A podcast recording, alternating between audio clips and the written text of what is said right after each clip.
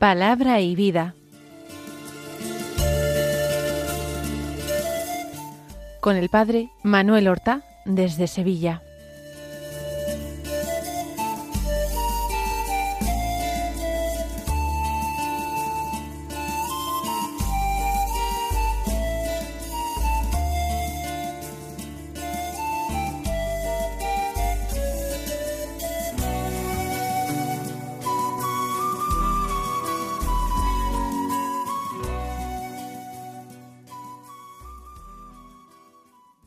En el nombre del Padre y del Hijo y del Espíritu Santo.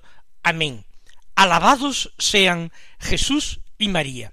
Muy buenos días, queridos amigos, oyentes de Radio María y seguidores del programa Palabra y Vida. Hoy es domingo, es la fiesta de la semana, la Pascua de la semana. Es el día del Señor. Y el domingo que sigue a la solemnidad de Pentecostés se celebra la solemnidad de la Santísima Trinidad. Es la fiesta de Dios, es la fiesta que celebra el misterio de la vida divina, ese misterio revelado por Jesucristo que a lo largo de su vida pública se refiere constantemente al Padre, del cual ha venido a cumplir su voluntad, que habla al final de su vida, particularmente en la última cena, del Espíritu Santo que él enviará de junto al Padre cuando se haya ido. Y el mismo Jesús que asimismo se proclama camino, verdad y vida, que dice de sí mismo que es la luz del mundo, que es la puerta de las ovejas, que es la vid verdadera y el buen pastor. Vamos nosotros a escuchar la palabra de Dios que se proclama en esta entrañable solemnidad del el año litúrgico. El Evangelio que se proclama en la misa de este ciclo A de lecturas dominicales es un Evangelio muy corto, son solamente tres versículos. Del capítulo tercero de San Juan, los versículos 16, 17 y 18, que dicen así, tanto amó Dios al mundo, que entregó a su unigénito, para que todo el que crea en él no perezca, sino que tenga vida eterna. Porque Dios no envió a su Hijo al mundo para juzgar al mundo, sino para que el mundo se salve por él. El que crea en él no será juzgado. El que no cree ya está juzgado, porque no ha creído en el nombre del unigénito de Dios. Este texto que acabamos de escuchar, como ya hemos dicho, es del capítulo tercero del Evangelio de San Juan y forma parte de ese episodio del encuentro entre Jesús y Nicodemo, el miembro del Sanedrín que parece ser de la secta de los fariseos, pero que era discípulo de Jesús a escondidas por miedo a sus compañeros. Vamos a repasar lo que dice, porque parece ser una conclusión que después de dicha conversación saca el evangelista. Tanto amó Dios al mundo que entregó a su unigénito es decir, a su Hijo único. Dios amó al mundo, pero no al mundo entendido, por supuesto, como enemigo del alma, no el mundo como ámbito del pecado de los hombres y principado de Satanás. Dios ama al mundo creado, a ese mundo perfecto, a ese mundo que era hogar para el ser humano creado a imagen y semejanza de Dios. Dios ama todo lo creado y particularmente ama a la criatura humana. Según la naturaleza, la criatura humana es inferior a la criatura angélica. Pero en los planes sorprendentes de Dios, la criatura humana va a terminar ocupando en esos planes un puesto superior al de los ángeles.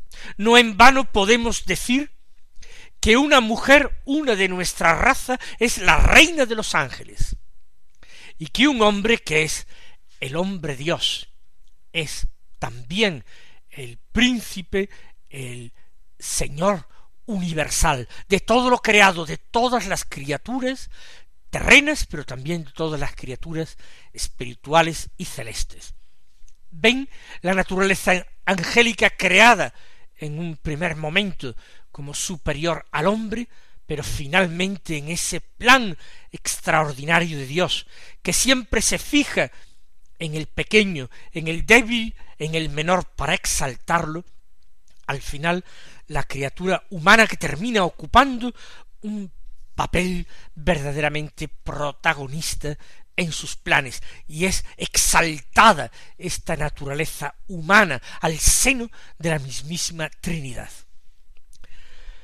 Dios amó al mundo tanto que al pecar el hombre, al quedar cautivo el mundo del pecado de los hombres, al haberse corrompido la naturaleza humana, Dios entrega a su Hijo único. La Trinidad Santísima decide nuestra redención, lo mismo que había decidido la creación. Y en esos planes de la Trinidad, la segunda persona, el Hijo de Dios, se hace hombre, es entregado por Dios, se hace hombre para que todo el que crea en él no perezca. El Hijo de Dios encarnado es el supremo criterio de salvación que se ofrece a los hombres. Es el único camino válido. Tenemos que estar atentos contra todos los intentos del mundo moderno, de cristianos que han perdido el rumbo y han terminado apostatando de la verdad. Tenemos que evitar caer en ese relativismo religioso, en ese sincretismo religioso que termina considerando a todas las religiones iguales, considerando a todas las religiones como caminos válidos para ir a Dios, cuando hay un solo camino válido para ir a Dios, y ese camino es Cristo Jesús. Ese es el criterio de la salvación. El que cree en Él, ese está salvado, ese no perecerá, vivirá para siempre. Ese, el que crea en Él, tiene vida eterna. Es la primera afirmación, el primer versículo de este Evangelio. El segundo, porque Dios no envió a su Hijo al mundo para juzgar al mundo, sino para que el mundo se salve por él. Efectivamente, Dios Trinidad, decidiendo la encarnación del Verbo, no envía al Verbo como juez de los hombres para castigar su pecado, su rebeldía, su apostasía desde el paraíso. Dios envía al Hijo amado, al Verbo eterno, lo envía para salvar a los hombres, al precio de su vida humana, al precio de su sangre, al precio de sus tormentos, de sus humillaciones y de sus dolores. No envió el Padre al Hijo al mundo para condenar al mundo, ni para juzgarlo, sino que envió al Hijo para salvar al mundo. Esto tiene que llenarnos el corazón de una inmensa gratitud. Dios no ha querido mi ruina, mi condenación. Dios ha querido mi salvación. Y si Dios actúa así, si ese es su estilo, si esa es su voluntad, sabemos que lo seguirá siendo in eternum. Por eso Dios nos da una y otra y otra y otra oportunidades y ocasiones de enmendarnos, de arrepentirnos, de convertirnos a Él, de creer, en definitiva, en su Hijo único, pero de creer no intelectualmente como quien toma en consideración una idea y la considera interesante, no, creer en el Hijo es aceptar su palabra, es cumplir sus mandamientos, es poner en práctica todas las enseñanzas que dio, vivir con coherencia esa fe. El Hijo fue enviado al mundo no para juzgar, sino para que el mundo se salve por él. Esta es la gran esperanza cristiana, es la esperanza de la Iglesia, la salvación. Y continúa el evangelista. El que cree en él no será juzgado, el que no cree ya está juzgado. Es así de sencillo, por eso es tan importante la actividad misionera de la Iglesia, que se esfuerza por mandato de su Señor y de su Rey en ir hasta los confines del mundo para anunciar el Evangelio, para enseñar a los hombres el camino de la vida, para bautizar a los hombres en el nombre de la Trinidad Santísima, Padre, Hijo y Espíritu Santo. Para eso se funda la Iglesia. Ese es el designio de Dios en la fundación de la Iglesia. Llevar la fe en el Hijo único hasta los confines de la tierra. Que nadie pueda alegar que él no creyó en Jesucristo por no conocerlo, sino que Cristo sea anunciado y predicado en todo el mundo.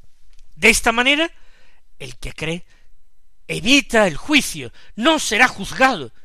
¿Por qué? Porque el juez se convierte verdaderamente en su padre y en su amigo y en su defensor. Mientras que el que no cree ya está juzgado, se ha producido un juicio inmediato e instantáneo. Rechazar la fe que es tabla de salvación ofrecida por Dios. El que no cree ya está juzgado. ¿Por qué? Porque no ha creído en el nombre del unigénito de Dios. Ese nombre adorable que es el nombre de Jesús, ante el cual toda rodilla debe doblarse en el cielo, en la tierra y en el abismo. Ese nombre que significa Yahvé salva, Dios salva, que supone realmente la quinta esencia de toda la revelación cristiana.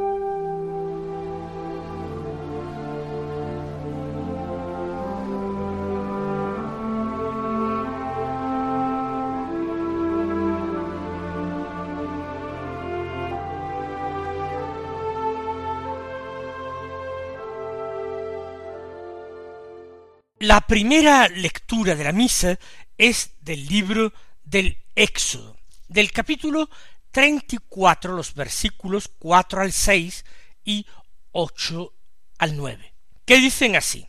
En aquellos días Moisés madrugó y subió a la montaña del Sinaí como le había mandado el Señor, llevando en la mano las dos tablas de piedra. El Señor bajó en la nube y se quedó con él allí y Moisés pronunció el nombre del Señor. El Señor pasó ante él proclamando Señor, Señor, Dios compasivo y misericordioso, lento a la ira y rico en clemencia y lealtad. Moisés al momento se inclinó y se postró en tierra y le dijo Si he obtenido tu favor, que mi Señor vaya con nosotros, aunque es un pueblo de dura cerviz. Perdona nuestras culpas y pecados y tómanos como heredad tuya. Tenemos al pueblo de Israel acampado en una de las etapas de su camino al pie del monte Sinaí. Moisés es el que ejerce de portavoz del pueblo ante Dios y de portavoz de Dios ante el pueblo. Moisés madruga, o lo que es lo mismo, está pronto y disponible para Dios. A primera hora, antes de entregarse a cualquier otra actividad que pudiera considerarse más útil o conveniente para el pueblo, él sube al monte para encontrarse allí con Dios. Si ustedes quieren exactamente como nosotros mismos tenemos que hacer. Todos nosotros estamos también llamados a subir espiritualmente al monte cada día para entrevistarnos con Dios, para estar con Él, para tratar de captar su palabra y de esta manera poder cumplir su voluntad, para manifestarle cuáles son nuestros deseos, nuestras inquietudes, nuestras dificultades y problemas, y cuáles son los de la gente, los de nuestros hermanos por quienes tenemos que interceder. Moisés madruga y sube a la montaña del Sinaí, tal como le había mandado el Señor. Porque el Señor desea este encuentro con Moisés, tanto o muchísimo más que lo que Moisés desea de encontrarse con Dios cara a cara. Lleva en las manos las dos tablas de piedra. El Señor le había mandado preparar, fabricar dos tablas de piedra. En esas piedras Dios había grabado los mandamientos del Decálogo. No se trataba de una ley interior como la que el Espíritu Santo, prometido por Jesús, ha grabado en nuestros propios corazones. Esa es una ley exterior al hombre, grabada en piedra, no en los corazones. Pero el Señor baja en la nube y se queda allí con Moisés. Moisés no ve a Dios, lo oye, porque la fe viene por el oído, viene por la escucha, pero no lo ve, porque aún no es tiempo de contemplación.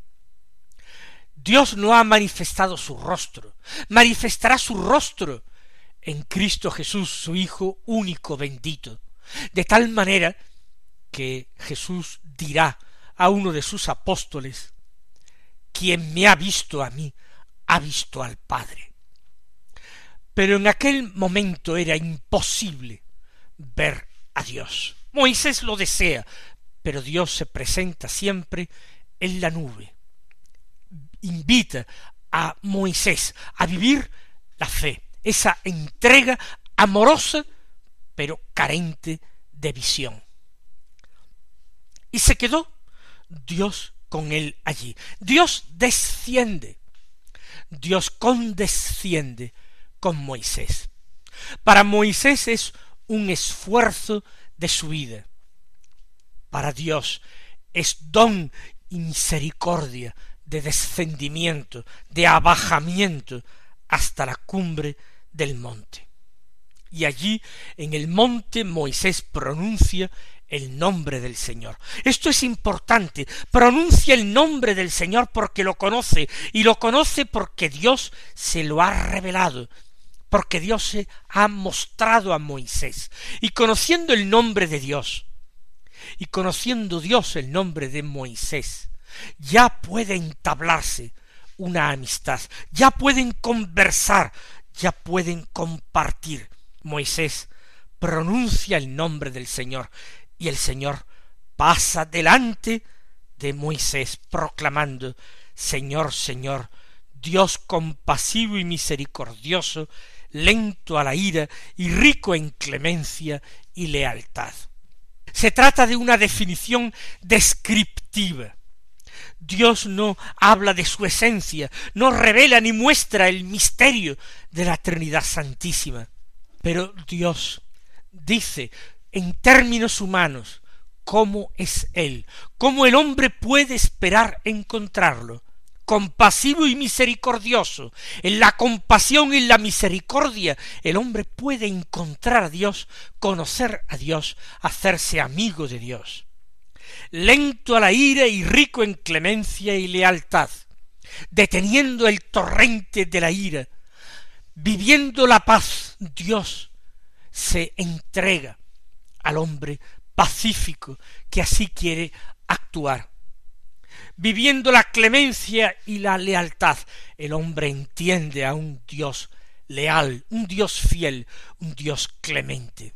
Y Moisés, al momento cuando recibe esta nueva revelación de Dios en la cumbre del monte, se postra, se postra como había hecho en el desierto ante la zarza que ardía sin consumirse. De alguna manera Dios le está manifestando otros nombres suyos. No le dice soy el que soy, pero le dice que Dios es compasivo y misericordioso, rico en clemencia y lealtad. Grandísima revelación. Y se inclina, se postra en tierra. Y ahora Moisés, a pesar de la reverencia extraordinaria hacia Dios, sin embargo, muestra la confianza, Dios y él pueden ser verdaderamente amigos. Por eso se atreve a dirigirse a Dios.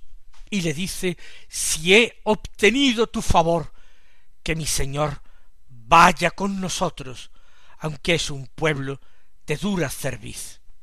Si he obtenido tu favor, ya sabe Moisés que lo ha obtenido. Dios no le haría semejante revelación si no amara a Moisés, si Moisés no hubiera obtenido ese favor de Dios, esa gracia de la amistad de Dios.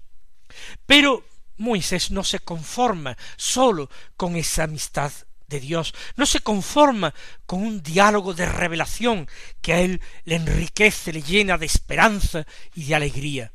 Él se acuerda de sus hermanos israelitas, un pueblo rebelde, un pueblo desobediente, quejumbroso, un pueblo que desconfía continuamente de Dios, que le exige nuevas pruebas, que murmura del mismo Moisés, pero Moisés intercede.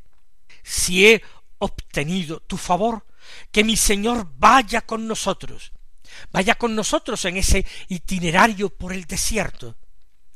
No simplemente que lo envíe, sino que vaya, que se haga Dios compañero y cercano, que se haga Dios caminante, que se haga Dios con nosotros. Y esto dice, aunque sea un pueblo de dura cerviz, perdona tú nuestras culpas y pecados, y tómanos como heredad tuya. Esta es la pretensión santa de Moisés, la confianza absoluta, total, inquebrantable de Moisés, que también sea la nuestra. Mis queridos hermanos, que el Señor os colme de bendiciones en este santo domingo y hasta mañana si Dios quiere.